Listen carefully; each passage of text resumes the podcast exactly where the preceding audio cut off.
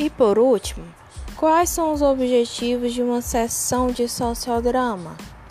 Os objetivos são solucionar, modificar e estudar atitudes geradoras de falta de comunicação, desenvolver a espontaneidade e a criatividade, como também incentivar a expressão, voz, fala, pensamento, emoção do indivíduo para interpretar a si mesmo e ao grupo.